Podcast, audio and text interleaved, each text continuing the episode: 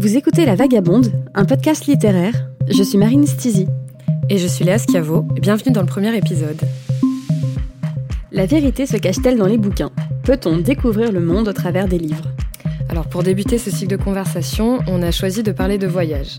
Et par voyage, on entend euh, plutôt euh, la recherche de perspectives, de liberté, euh, l'émancipation, le dépaysement, voire le déracinement. Mais peut-être qu'avant tout, on peut commencer par vous parler du projet, euh, qui a mis un peu de temps à se monter, mais ça y est, on, y est, on en est fier, et le voilà, il est tout beau, tout neuf.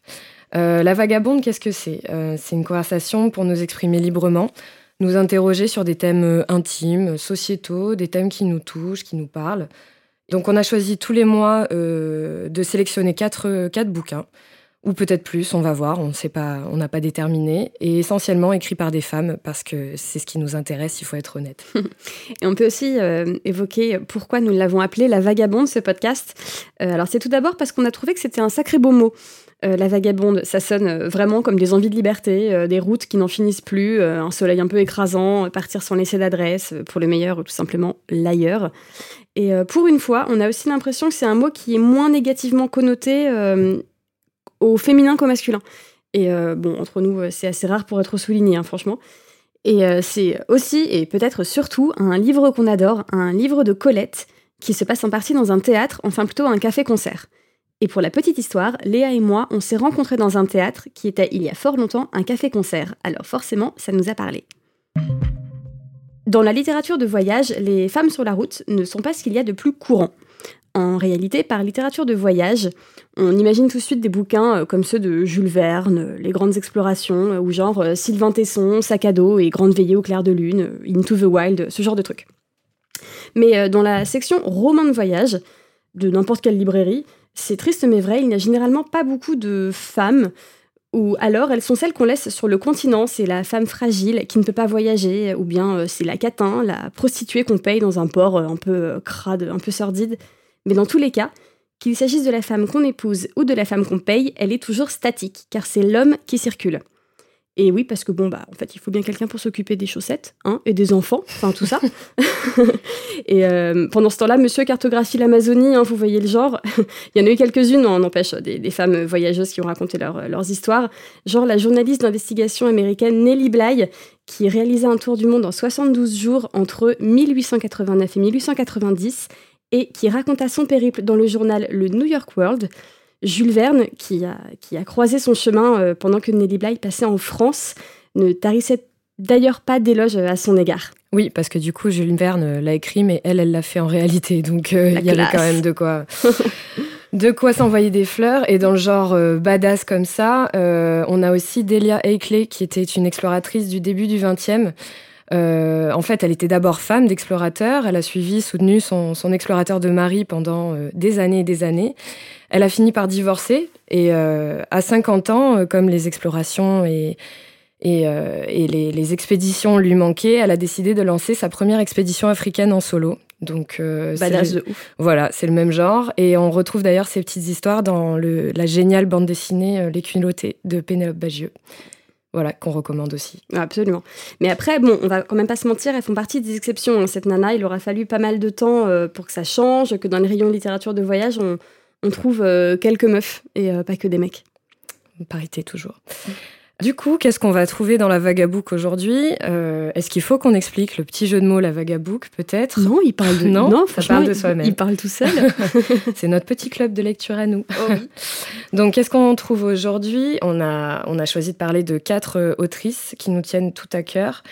Euh, il s'agit de Viviane Gornick, de Chimamanda Ngozi Adichie, de Colette évidemment, puisque c'est notre, disons, passion commune. Notre prêtresse. et de Gloria Steinem, voilà. Et euh, donc là, justement, elles, nous, elles vont nous accompagner sur cet épisode pour explorer le thème du voyage sous différentes manières. Donc quatre romans, quatre personnages et quatre itinéraires qui donnent une image euh, différente chacun du voyage. alors il y en a une qui passe sa vie sur les routes des États-Unis, une vie nomade qui nourrit son activisme et militantisme féministe. On a une comédienne qui est sans cesse en tournée et qui sillonne les cafés-concerts de France au début du XXe siècle. On en a une qui, au Nigeria, est contrainte par les limites de la société, euh, traverse l'Atlantique à la recherche d'un avenir meilleur. Et enfin une qui, en guise de voyage, déambule dans les rues de Manhattan et de ses réflexions nomades construites au gré de ses balades, elle écrit, rêve et crée. Donc en fait, on a voulu croiser ces, trajectoires-là, euh, celles des personnages, mais aussi de leurs autrices, pour explorer les différentes images qu'elles peuvent donner d'un voyage, euh, qu'elles soient évidentes ou bien suggérées.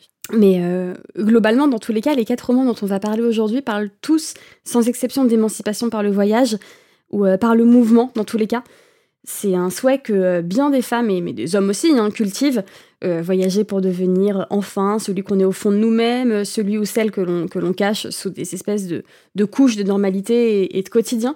Le voyage pour donner la, force de s'accomplir, car la, réalité de la vie euh, nous freine. Dans le cas de Viviane Gornick, elle fuit son Bronx de naissance et s'approprie son nouvel espace, l'île de Manhattan, pour nourrir et stimuler sa créativité.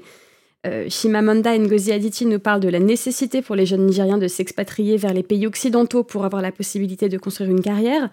Euh, René Néré, double évident de, Colette et personnage central de La Vagabonde, euh, choisit la tournée plutôt que l'amour, la vie sur la route, l'insécurité d'une certaine manière.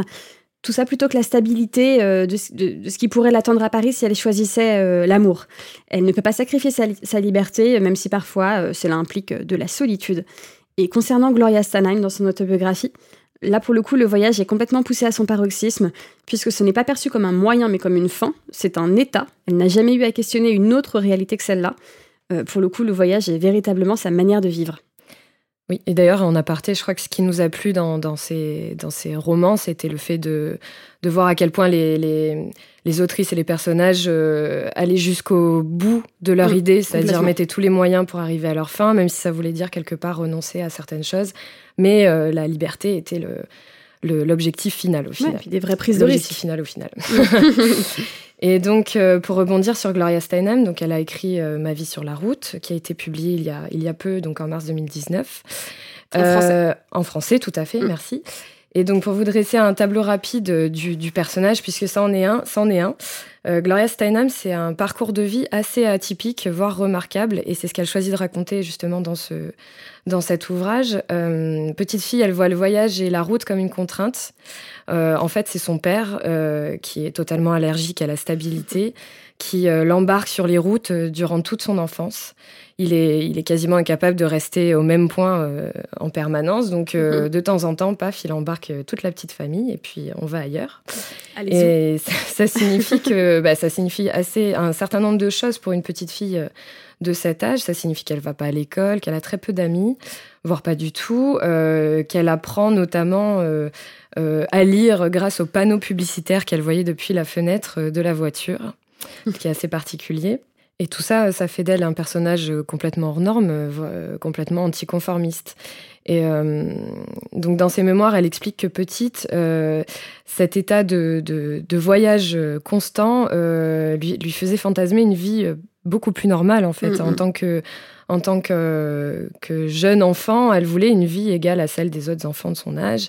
Mais euh, en faisant le bilan, elle réalise, assez vite en fait que, la route euh, lui a apporté, euh, lui a apporté beaucoup de choses, et notamment que c'est un outil d'apprentissage hors du commun. Et on le voit aussi quand elle décrit toutes ces années de, militantisme et d'activisme féministe. c'est grâce justement à cet état de, enfin ce nomadisme qu'elle a pu se forger, se forger une conscience et puis aussi pouvoir l'appliquer et, militer, euh, militer réellement pour cette cause. Ouais, complètement. Et puis elle a une phrase euh, très jolie qui est Voyager est crucial, c'est une école de la singularisation écrit-elle, page 32. Précisons. mais bon, dans tous les cas, cette citation, pour le coup, elle nous montre vraiment euh, l'importance du mouvement et de, de l'éloignement de l'espace domestique. S'il est traditionnellement attribué à la femme et que l'espace public est très clairement dominé par les hommes, euh, toutes nos héroïnes, et toutes époques confondues, euh, transgressent cet état de fait. Elle voit vraiment tout euh, l'espace domestique comme une espèce de contrainte, elle le, elle le rejette en bloc. le, foyer est souvent vu comme un espèce de lieu de passage uniquement, si toutefois il y en a un, parce que c'est même pas forcément le cas. Mm. Dans, dans, sa conclusion, pour le coup, Gloria Stenheim, elle avoue euh, qu'elle avait presque une espèce de phobie de ça hein, euh, pendant des années. Euh, enfin, avoir une maison, c'était franchement pas son truc. Même si, comme tu le disais, le fantasme gamine, quand elle a vieilli, ça a pu être du tout le cas. Et, mais elle, a fini par le fonder, cette espèce de foyer plus vieille, après avoir un peu vécu plus, de trucs. Avec la maturité. Avec la maturité, c'est ça. Elle a, elle a, une citation un peu cool où elle dit que acheter des bougies fut presque un plaisir orgasmique. elle a passé la trentaine. Coucou la trentaine. mais euh, enfin, pour le coup, c'est vraiment uniquement à la fin de sa vie. Hein. Mais elle admet aussi, et ça c'est intéressant, que les, que les deux sont possibles, que voyager et avoir un chez-soi, euh, qu'on peut partir et revenir. Euh, c'est un peu la beauté de l'entre-deux, être ailleurs et ici, être sur la route et avoir un foyer. Tout ça, c'est possible. Oui, ça, ça rend l'escapade plus savoureuse de revenir sur son canapé après, visiblement. Puis un joli canapé. et avec des bougies. Oh. Et euh, alors cette vision du foyer, de l'espace domestique versus euh, l'aventure, euh, l'ailleurs, on le retrouve aussi dans, dans La Vagabonde et René Néré, qui est donc le personnage principal et comme disait Marine, le double de Colette, a une vision du foyer qui est assez contraire à ce que Gloria Steinem développe à la fin de, ses mémoires. Euh, elle voit pas de, beauté dans l'idée de, voilà de se construire un, oui une maison, un foyer. Euh, voilà, elle, assimile vraiment ça à, la un, moment statique, quoi. Mm, enfin, mm, mm. ouais, complètement euh, sédentaire et ça, ça l'a fait, ça l'a fait flipper visiblement. Et là-dedans, c'est vrai que c'est, on, remarque que c'est Colette en fait qui parle, puisque en fait la Vagabonde a été écrite peu après sa séparation d'avec Willy, donc son, son premier mari. Et donc, euh, quand René quitte son foyer, c'est en fait aussi Colette qui quitte le sien.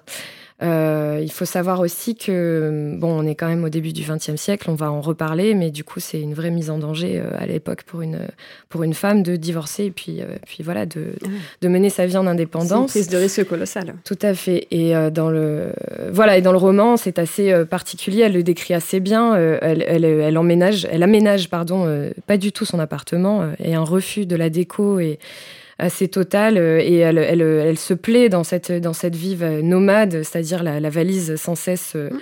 enfin dans l'entrée, euh, voilà, la trousse de toilette déjà prête à, à être embarquée. Et, et d'ailleurs, en fait, on sent que c'est même carrément son, son, moteur, en fait.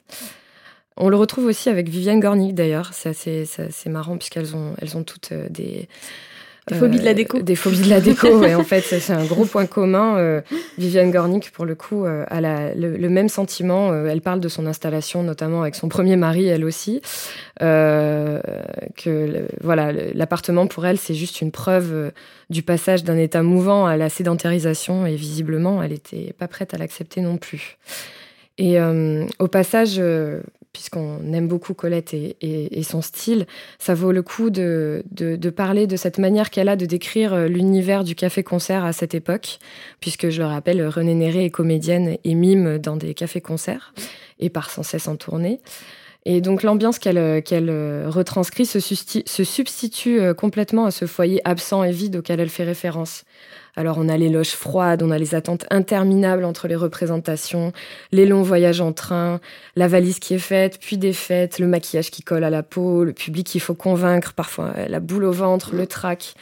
Euh, alors tout ça, ça paraît pas très ragoûtant, ça paraît un peu, euh, un peu froid et, très peu, accueillant, voilà. Mais en fait, mm. elle préfère tout ça au confort d'un foyer avec mari, enfant, etc. Euh, voilà, on sent que ça, c'est ça, sa maison, c'est son, c'est son mm. univers et, euh, et c'est un choix qu'elle fait en fait de mm. d'être là-dedans. Mm. Et alors justement, déserter le foyer et en rejeter l'idée, euh, c'est bien. Je sais d'ailleurs qu'il y a quelque chose de grisant là-dedans. pour faire un petit insert personnel, moi-même, je sais que j'étais longtemps dans cette optique pendant très très longtemps même. Euh, voilà, j'avais moi-même une petite phobie, voilà, des trous dans les murs, euh, de mettre des étagères, euh, des miroirs ou même des bougies. Acheter des étagères Billy chez Ikea. Voilà, l'étagère Billy chez Ikea, c'était hors de question. Pour moi, il fallait pouvoir boucler sa valise et embarquer toutes ces petites affaires en deux temps trois mouvements et hop, partir vers d'autres horizons et, et aventures. Euh, donc euh, oui, je, trouvais que c'était la liberté, quoi. Donc euh, ça. a fait totalement écho avec, avec disons, mon expérience perso.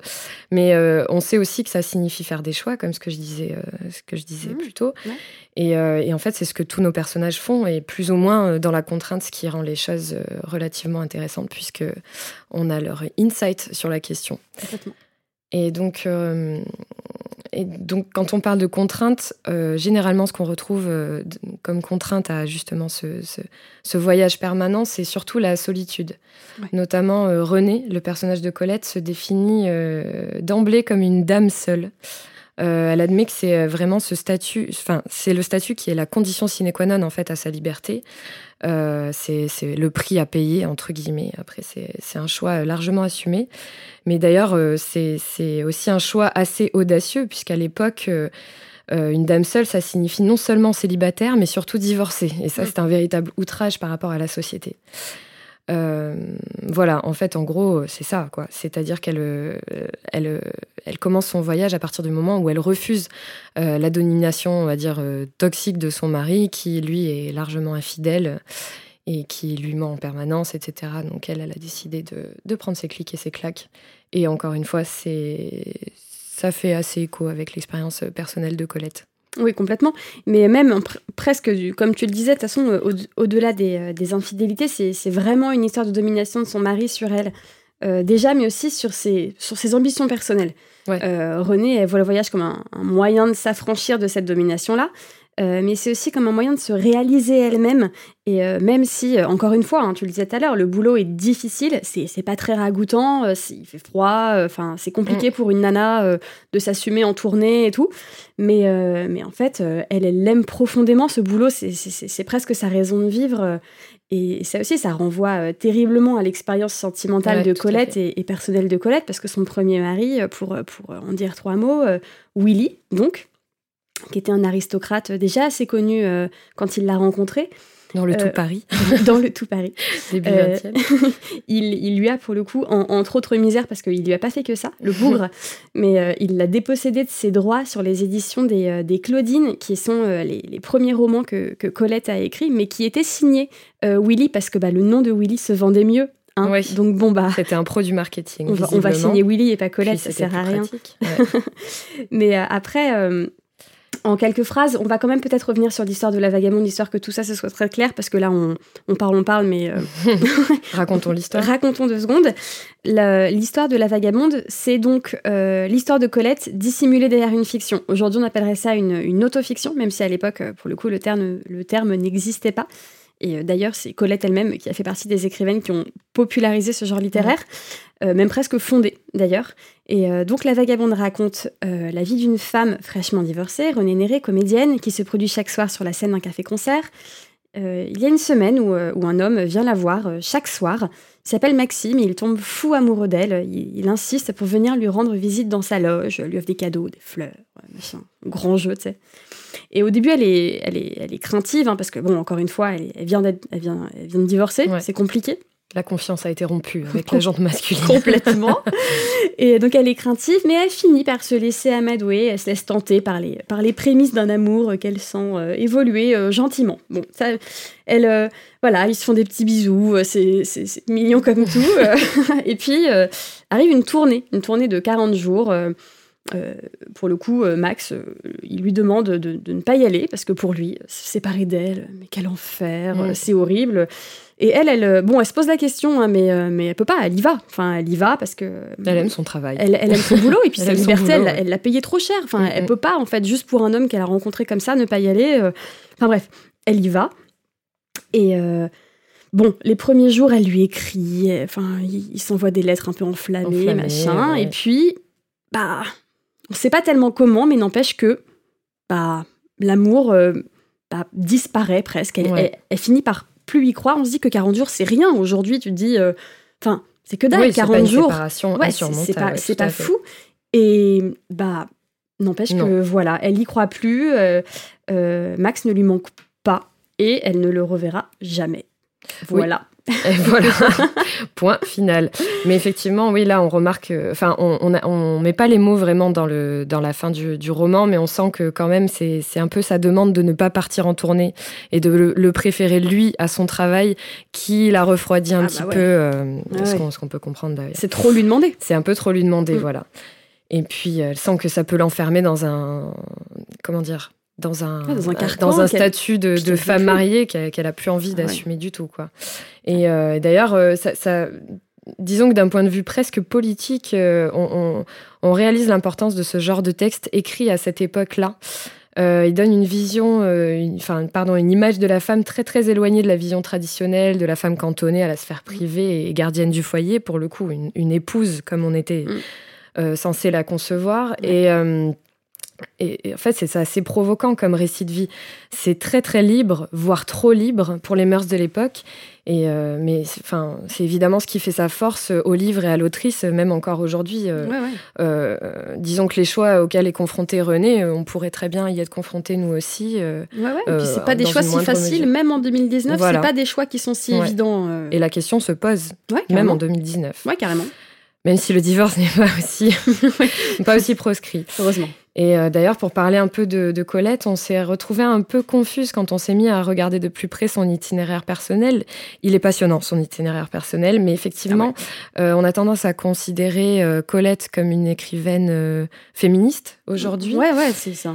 Et on peut le croire très facilement. On peut le croire assez facilement, à la fois quand on lit la biographie de sa, de sa vie, à la fois quand on lit les bouquins. on a vraiment le sentiment de se retrouver face à une féministe assumée qui est très au clair avec l'idée de la liberté de la femme, de le revendiquer, de donner, euh, de donner euh, voix à des itinéraires de femmes fortes. Mhm.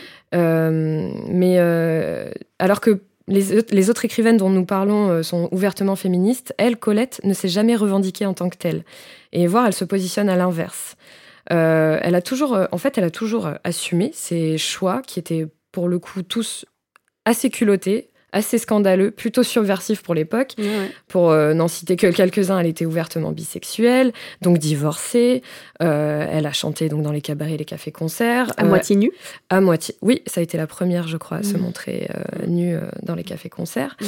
Donc scandale sur la scène. elle a eu une aventure avec son beau-fils de 20 ans, son cadet. Donc bref, c'était, il y en a pas mal des comme ça. Et, et en fait, elle faisait pas tout ça par engagement politique. Euh, elle disait même que la politique n'était pas une affaire de femmes. En fait, on, remarque que Colette, c'est quelqu'un, c'est c'est un personnage de l'intime. Elle se laisse mener par ses propres envies, elle assume ses désirs, elle les réalise sans se soucier de la portée de ses actes, euh, même à un niveau plus large. En fait, c'est l'indépendance totale. Euh, ouais, elle se préoccupe pas du tout de ce qui se passe à un niveau, elle, se fout niveau complètement de ce qu'on va Ouais, ouais. elle s'en tape. Quoi. Voilà. à la fois du candidaton et à la fois de la politique. Complètement. Euh, et euh, d'ailleurs, euh, ce, qui, ce qui est le plus, comment dire, le plus frappant, c'est sa position sur, sur les suffragettes. elle est jugée comme des terroristes en fait, donc on remarque bien que à l'époque, elle n'était pas du tout, pas du tout appelée par ce genre de, combat politique. Donc c'est assez ambigu. Et en même temps, on se demande bah, comment on pouvait se définir féministe à l'époque? Est-ce qu'on pouvait se définir féministe? Est-ce que, ça avait un sens au début du siècle dernier Tout à fait. Complètement.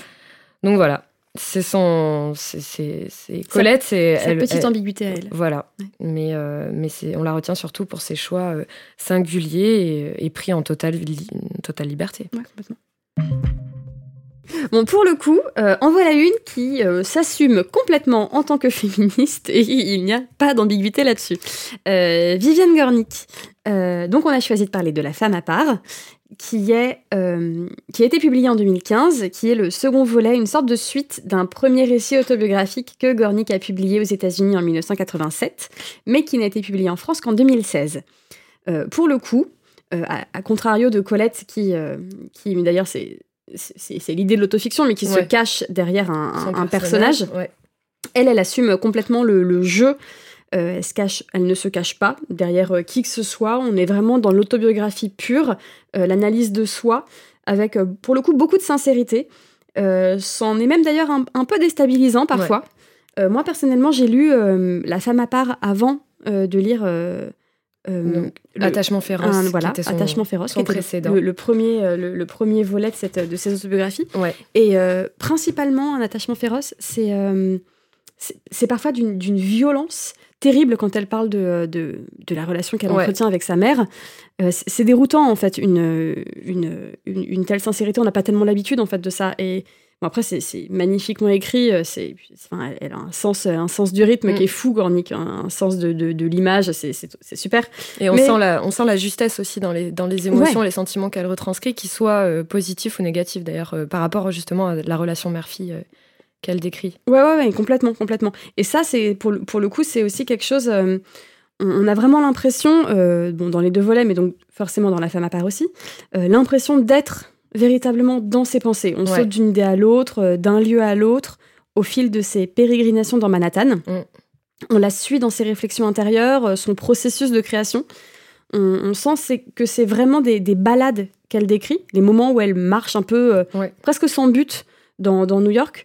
ces errances presque, qu'elle nourrit son inspiration. C'est cette manière d'être à son art, pour le coup, c'est un procédé qui est, qui est assez répandue euh, dans, dans, la littérature euh, mm. de manière globale. Ouais, et en plus, elle, elle, en parle aussi dans, dans, le, dans le livre, puisqu'elle se relie à des écrivains qui partagent euh, cette manière de penser la création, donc l'idée de, de, de s'approprier un, un, lieu, un espace, et de, de s'en nourrir pour pour créer, pour, pour, pour nourrir une réflexion.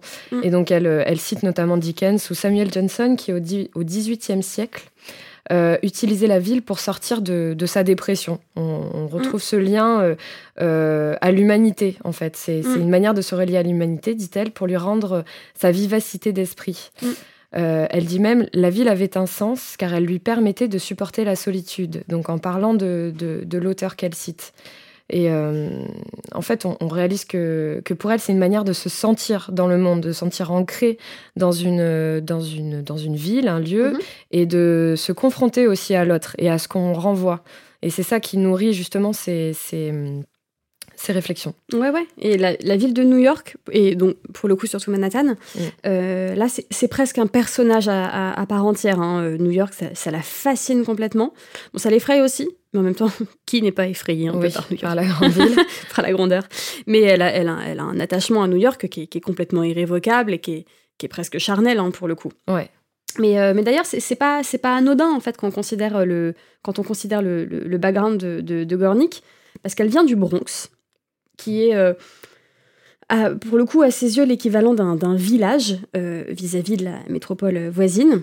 Ces euh, vagabondages dans la ville de New York, enfin à Manhattan, sont, sont véritablement triomphants car ils lui permettent d'affirmer sa possession de la ville qu'elle convoite, enfin, et puis qu'elle convoitait tant quand elle était jeune elle, se l'est vraiment appropriée à tel point qu'elle devient sa, complice, un espèce de, réceptacle de ses expériences. Elle en tire des, confessions et une introspection qu'elle transforme ensuite donc en œuvre littéraire, comme je disais tout à l'heure. Mais euh, pour le coup, pour, pour revenir à, au, village, au, Bronx, etc., Manhattan, c'est un espèce de, de, Et New York, c'est un marqueur d'évolution sociale pour elle. Elle l'associe, euh, et, et, a raison, hein, à une vie intellectuelle, artistique foisonnante. Et par contre, elle, n'accorde pas du tout ça au, Bronx, bien au contraire. Hein. Euh, par rapport à ça, euh, d'ailleurs, nous, on, a eu envie, euh, en, lisant ça, en fait, on, a ressenti un peu toutes les deux, Léa et moi, la, même chose en, mm, lisant ce bouquin. On, s'est rendu compte qu'on pouvait faire rapidement une espèce de lien entre ce que Gornick vit et ce que nous, nous, avons vécu. Moi, personnellement, je, viens de banlieue. Enfin, je j'ai pas grandi très très loin, euh, j'ai grandi à quelques kilomètres de Paris, 15 euh, minutes de RER. E en, réalité, pour ainsi dire, c'est rien, hein.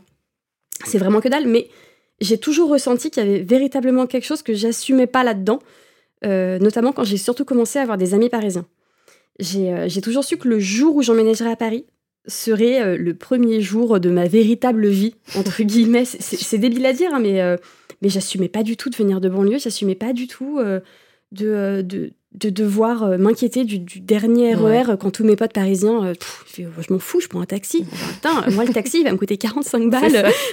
bah non, pas du tout. Enfin, euh, donc après j'ai quand même fini par le, par le, par le considérer comme une force, hein, mais mais, mais, ça a été un, un, chemin compliqué. Enfin, moi, après, maintenant, ok, j'assume complètement de ne pas avoir passé mon bac, je sais pas, genre à Henri IV ou, ou à l'école alsacienne. Euh, mais, mais ça a été un chemin compliqué. Aujourd'hui, euh, je crois que je suis capable même de voir tout ce que, tout ce, que ça m'a apporté d'être dans un lycée, euh, dans une cité du 94, en, termes de mixité sociale, notamment.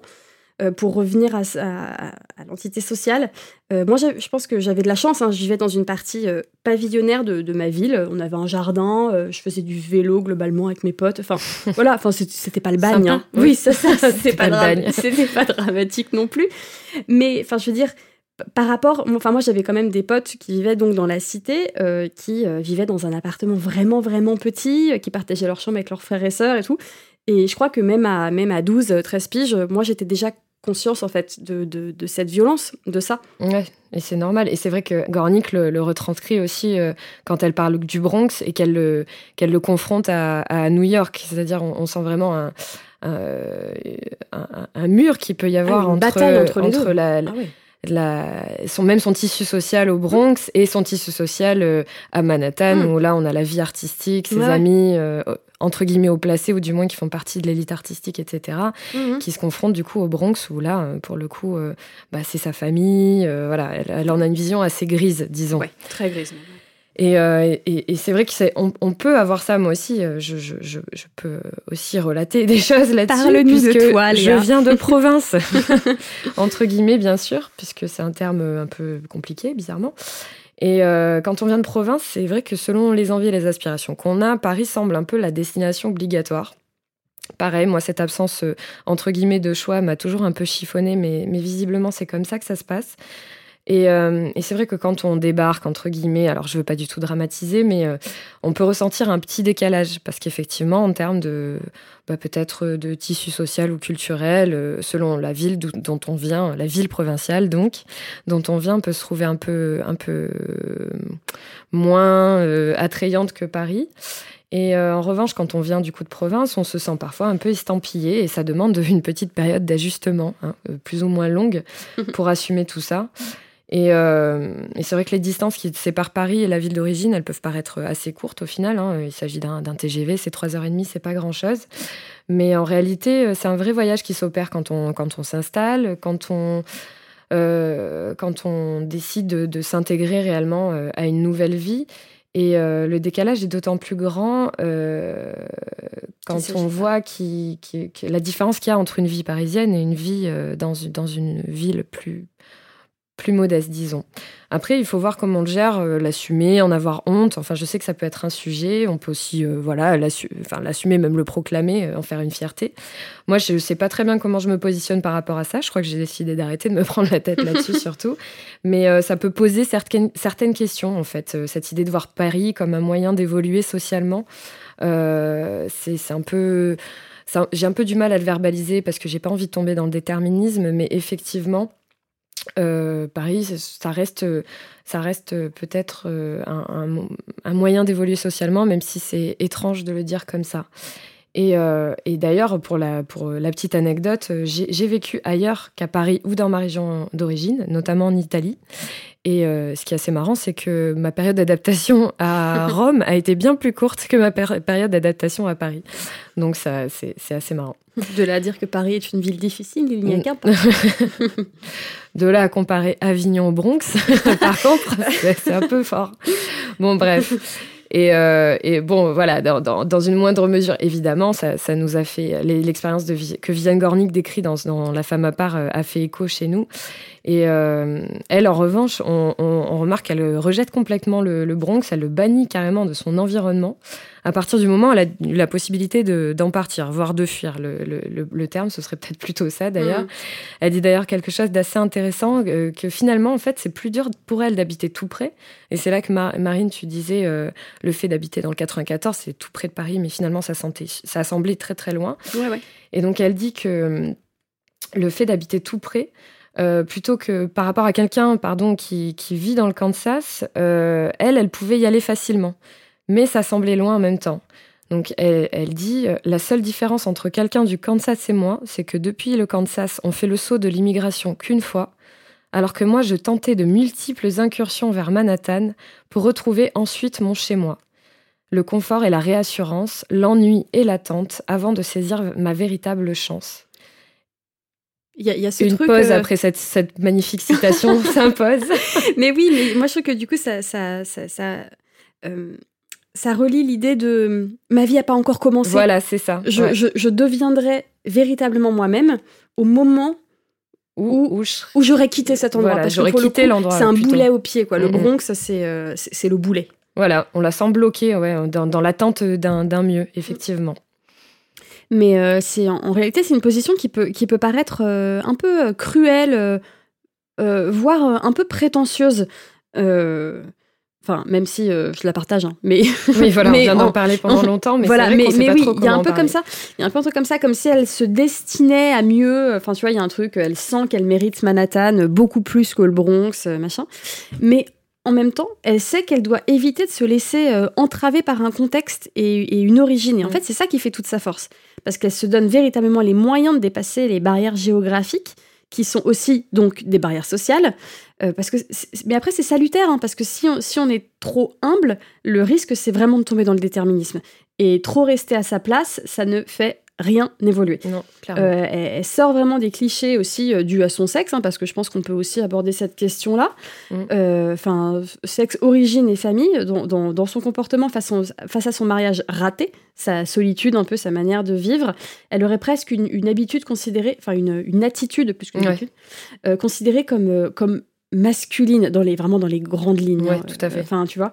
Et euh, elle se laisse jamais entraver par ce qui devrait être la vie d'une femme, de ce qu'on aime dicter aux femmes en termes de en termes de et puis de stabilité enfin ce genre ce genre de choses. Après c'est aussi le cas euh, pour Colette évidemment hein, mais évidemment aussi pour Gloria Stanheim. Ouais l'ambition professionnelle comme euh, comme moteur c'était c'était déjà difficile à, concevoir aussi à l'époque pour une nana et d'autant plus quand elle vient d'un monde très modeste. Euh, bah ouais, c'est ça.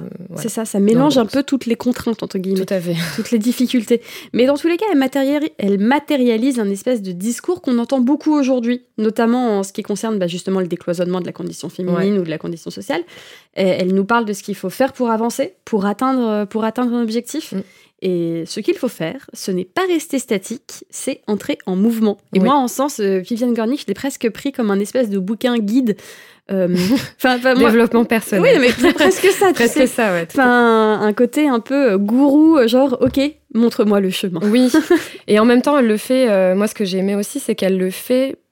elle donne pas des préceptes. En fait, elle n'est pas entière dans ce qu'elle dit, dans le sens où elle dit pas j'y arriverai par tous les moyens. Ah enfin, c'est pas du tout dans l'agressivité. Mm. En fait, c'est plus dans la réflexion euh, euh, sur euh, comment elle appréhende les choses, qu'est-ce qui va pas de, mm. son milieu d'origine, pourquoi elle veut aller ailleurs. Mm. Elle sent que c'est son, son côté créatif, son côté artistique aussi, qui la pousse aussi à envisager d'autres d'autres territoires, d'autres terrains de, bah de, de vie. quoi. Et Après, c'est peut-être facile aussi, enfin facile dans le sens où c'est un bouquin, enfin, je veux dire, cette dame aujourd'hui, elle a plus de 70 ans, c'est un bouquin qu'elle écrit avec un regard un peu presque... Oui. Enfin, extérieur, mature, pour le coup, même plus que mature, sur, euh, sur ce qu'elle a vécu. Avec énormément de recul. Ouais, et je pense mm. qu'elle a eu le temps aussi de, de, de, réfléchir vraiment à quel, euh, quel, enfin, quels ont été ses choix, pourquoi elle les a faits, et, euh, qu'il se trouve que ces choix ont été euh, concluants, que ça, qu'elle elle vit aujourd'hui la vie qu'elle aurait rêvé en fait, qu'elle rêvait gamine. Ouais, elle a atteint son objectif. mais effectivement, euh, ça. ça. doit être, c'est le. Mm. Sa, maturité qu'on ressent dans le, dans le texte. Mm. Et alors, bon, cette idée d'atteindre un objectif et de, d'atteindre un, une situation meilleure, euh, mmh. voilà, pour découvrir, ne serait-ce que pour découvrir d'autres choses aussi. Ça peut être ça, ça peut être l'exploration et, et l'aventure. Euh, enfin, l'aventure, oui, l'exploration plutôt, je mmh. dirais. Euh, c'est une idée qu'on retrouve dans Americana, qui est donc le quatrième roman de Chimamanda Ngozi Adichie qui est donc une autrice qu'on vénère. Est-ce que ce serait le bon terme? Non, je suis un peu dans la... On veut pas être comme ça, mais ouais. tu es extrême là. Je suis un peu extrême. Tu en fais trop, Léa. Tu en fais trop.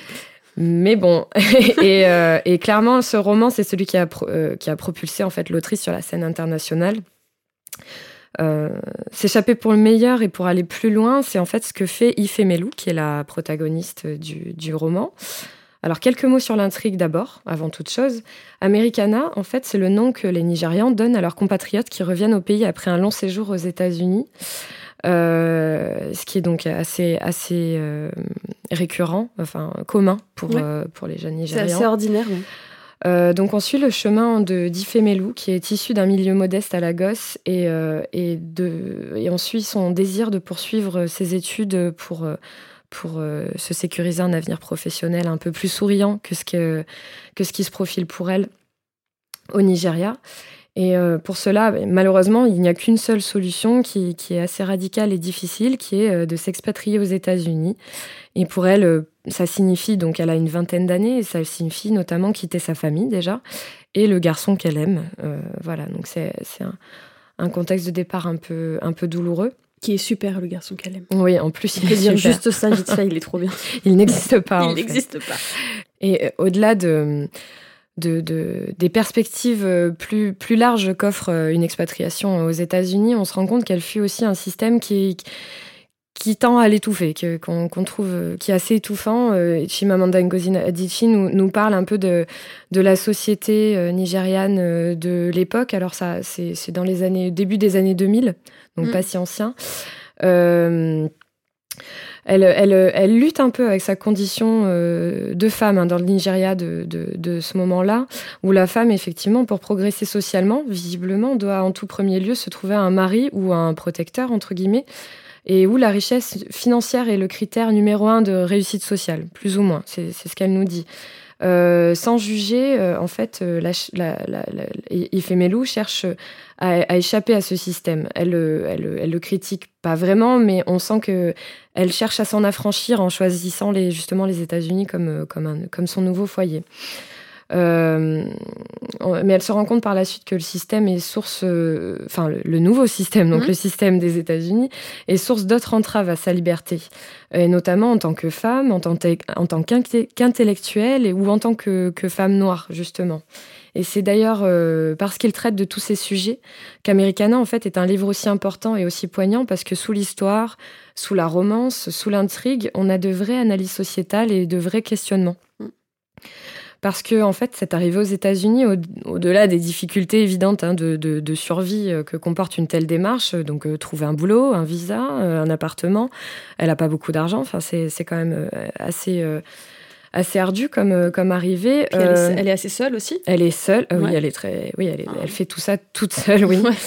Et, et, au-delà de ça, on, on, assiste en fait à un vrai bouleversement identitaire en fait quand elle arrive quand elle arrive aux États-Unis. En fait, à travers le regard des autres et l'organisation de la société telle qu'elle est, euh, elle découvre, entre guillemets, qu'elle est noire. C'est En fait, c'est le, le sujet du, du livre. Euh, en fait, elle, se confronte pour la première fois euh, de sa vie au racisme ordinaire, aux réflexions totalement déplacées de, de, de gens blancs. Hein, et en fait, on, sent qu'elle tente de s'intégrer dans une société qui Mm, du coup, hiérarchise noir et blanc, et, euh, c'est totalement inédit pour elle, et ça ça la bouleverse, ça la bouleverse complètement. Euh, le décalage se renforce encore en plus quand elle rencontre d'autres noirs à la fac. Elle se rend compte que même entre noirs américains ou noirs africains, il y a une, une différenciation en fait, un, discours différent sur ce qu'est euh, l'identité selon origine afro-américaine ou, ou, africaine, etc., selon les contextes. Mm. Et ça la déstabilise euh, totalement, du coup. Bah ouais, ouais, elle est complètement déroutée par tout ça. Euh, mais il y a quand même un truc, c'est qu'elle ne se laisse jamais sombrer. Ouais. Enfin, en, quelque sorte, elle, en fait même presque sa force. Hein. Une fois qu'elle trouve une certaine stabilité, parce qu'elle enfin, elle rebondit pas tout de suite. Hein. Il y a quand même un, un, temps dans le roman, euh, notamment au début, quand elle arrive aux États-Unis, il y a des galères. Ouais, il y a des galères, c'est critique. Euh, le moral, franchement, il est pas là. Enfin, non, non, c'est compliqué. C'est compliqué. Mais euh, on a mal pour elle d'ailleurs. On se sent seul avec elle dans le, dans le bouquin. ouais, c'est ça. Mais enfin, à un moment, elle décide quand même de, de, de documenter en fait tout ce qu'elle vit dans, dans un blog qu'elle euh, qu'elle nourrit de témoignages doux amers. Bon, c'est tantôt drôle, tantôt tragique, surtout tragique. surtout. Hein, voilà. Euh, mais dedans, elle fait le récit d'expériences de vie, dont, dont quelques-unes euh, assez déstabilisantes, euh, comme, c'est tout bête, mais, mais très parlant, la, difficulté de trouver un coiffeur qui puisse coiffer ses cheveux crépus. Et en fait, elle, elle, questionne la réalité de la vie aux États-Unis en tant que noire et en tant que femme sans cesse. Et, elle va tenter de l'analyser franchement, hein, presque sociologiquement à travers ce blog-là. Mm. Dans, et pour le coup, dans ce sens, Americana, c'est presque un, c'est presque une photographie des États-Unis au, début du 21e siècle, au moment de l'élection de Barack Obama. Euh, enfin, c'est d'un point de vue racial et aussi euh, extérieur, extérieur au pays. Et, et c'est vraiment pas qu'un simple roman, hein, comme tu le disais. Euh, mais aussi pour revenir à, à, l'autofiction, dont on a mm. beaucoup parlé là dans cette, dans cette émission. On se dit que l'autrice a probablement pioché dans ses propres expériences pour écrire tous ses billets de blog, puisqu'elle s'est elle-même installée aux États-Unis de la même manière que son personnage.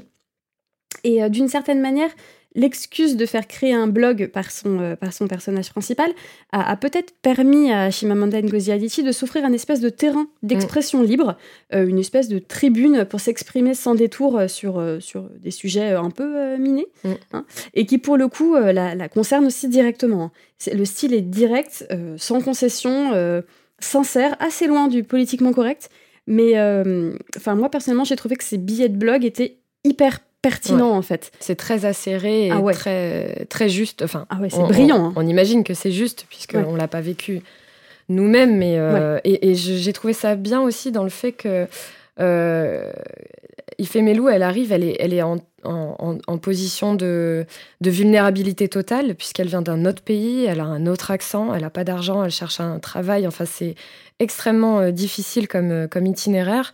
Mais une fois, effectivement, comme tu disais, qu'elle qu'elle se, elle se met un peu sur pattes, elle, arrive à suivre son cursus universitaire, elle trouve un appartement, etc. Elle se, elle se forme un, tissu social avec des amis, etc. Donc elle, se, elle, elle, elle arrive à, faire des, États-Unis sa maison, elle est installée. Mmh. Là, elle reprend, euh, entre guillemets, du poil de la bête et elle, elle a ses réflexions sans détour sur, sur la société. Et je trouve ça je trouve ça intéressant de pouvoir décrire un personnage de cette manière-là, sans misérabilisme, entre guillemets, parce que c'est hmm. quand même très très dur. Son, c'est vrai que quand on regarde son parcours, c'est, c'est, douloureux, mais euh, au travers de, de, ces analyses, on sent qu'il y, enfin, il y, a, il y a une, une, vraie force. Et ah, puis une intelligence. Il n'y a euh, aucun apitoiement sur, euh, sur elle-même et hmm. c'est. et puis, passionnant. Surtout, ce qui est quand même hyper intéressant, c'est que finalement, une fois qu'elle est installée, qu'elle a son blog, presque elle commence à gagner de l'argent. Enfin, je veux dire, elle est hyper bien. hyper successful. Et bah, à ce moment-là, elle, rentre chez elle. Elle rentre chez elle. Elle, se barre. Allez, salut. Et oui, après s'être déracinée euh, de, son pays, d'avoir subi une séparation avec, euh, avec euh, allez, on va dire l'homme de ses rêves, je tente l'expression complètement guimauve. Mm. elle décide en fait de, de revenir à son pays d'origine. Mm. Et, et c'est aussi ces, ces, deux voyages qui rendent le récit assez, assez profond, puisqu'ils ont des significations différentes en fait pour le personnage on a deux, on a deux démarches différentes. Le premier est un voyage vers, euh, vers l'inconnu total et une vraie tentative de nouvelle vie. Euh, d'ailleurs, ce, voyage-là lui nourrit, nourrit elle aussi son inspiration, un peu comme euh, Viviane Gornick au final, parce que ça, ça, nourrit son blog. Avec son blog, elle a du succès. Elle arrive à vivre de son écriture, donc son expérience personnelle à travers ce voyage nourrit carrément son, son, sa créativité. Et, et le deuxième voyage, on pourrait penser que c'est un voyage du renoncement parce que effectivement elle a réussi à établir sa vie aux États-Unis avec euh, tout le succès, tout le succès que ça peut comporter. Mais euh, mais elle a enfin elle sent qu'elle est elle, doit être au Nigeria. elle, n'est pas chez elle. Donc on pourrait penser que c'est du renoncement par rapport au succès mais en fait c'est plutôt un voyage euh, de certitude, on va dire, on va dire même de, presque de maturité, c'est-à-dire qu'elle pose un regard sur son expérience les dernières années qu'elle a passées aux États-Unis et elle se sent en force en fait de, revenir au, Nigeria. Euh, accessoirement, en fait, c'est aussi euh, le moment où elle retrouve, qui lui permet de retrouver son, fameux amour de jeunesse qu'elle avait, euh, qu'elle avait quitté à son premier départ. Et euh, bon, euh, faut l'admettre. Alors moi, je, je, je, préfère les histoires qui finissent mal en général. C'est mon côté un peu sombre. Mais là, il faut admettre quand même qu'on est bien contente que, que ça se termine bien pour pour Melou. Faisons mentir la chanson. Oh, Toutes les histoires d'amour finissent pas mal en réalité. Voilà. Et on remercie Shimamanda de nous avoir fait euh, cette fin plus. Ah, cette petite faveur. Ouais, voilà. C'est presque cool. Mais après, de toute manière, de manière globale, les quatre livres dont nous venons de vous parler se terminent tous dans leur genre bien. Ouais. Il, se termine bien car toutes ces femmes ont décidé de leur destin. J'avoue, euh, peut-être que la petite fille en moi aurait euh, aimé quelque part euh, que Colette se laisse tenter une, dernière fois par, par l'amour, mais en réalité, ça aurait presque été fictif parce que c'est la liberté qui importe dans ces livres et dans tous les autres. C'est pas c'est pas tant le, happy end qui, qui est véritablement important, mais c'est le, cheminement euh, et, le fait que, ces femmes se soient véritablement accomplies et, qu'elles soient heureuses de leurs conditions, euh, qu'importe le candidaton. Tout à fait. Et eh bien voilà, merci d'avoir écouté ce premier épisode de La Vagabonde. Merci de l'avoir écouté jusqu'au bout. On n'est pas peu fiers d'avoir réussi euh, à l'enregistrer. Et euh, c'est le temps des remerciements, donc euh, merci à Bastien Jackson pour le montage, à Théophile Denis pour la musique et à David Dupoirieux pour le matériel. Vous pouvez nous retrouver sur Instagram euh, à La Vagabonde Podcast où nous partageons nos lectures, nos écoutes, nos coups de foudre ou nos coups de gueule. Et aussi nos petits chats, par exemple. Allez, salut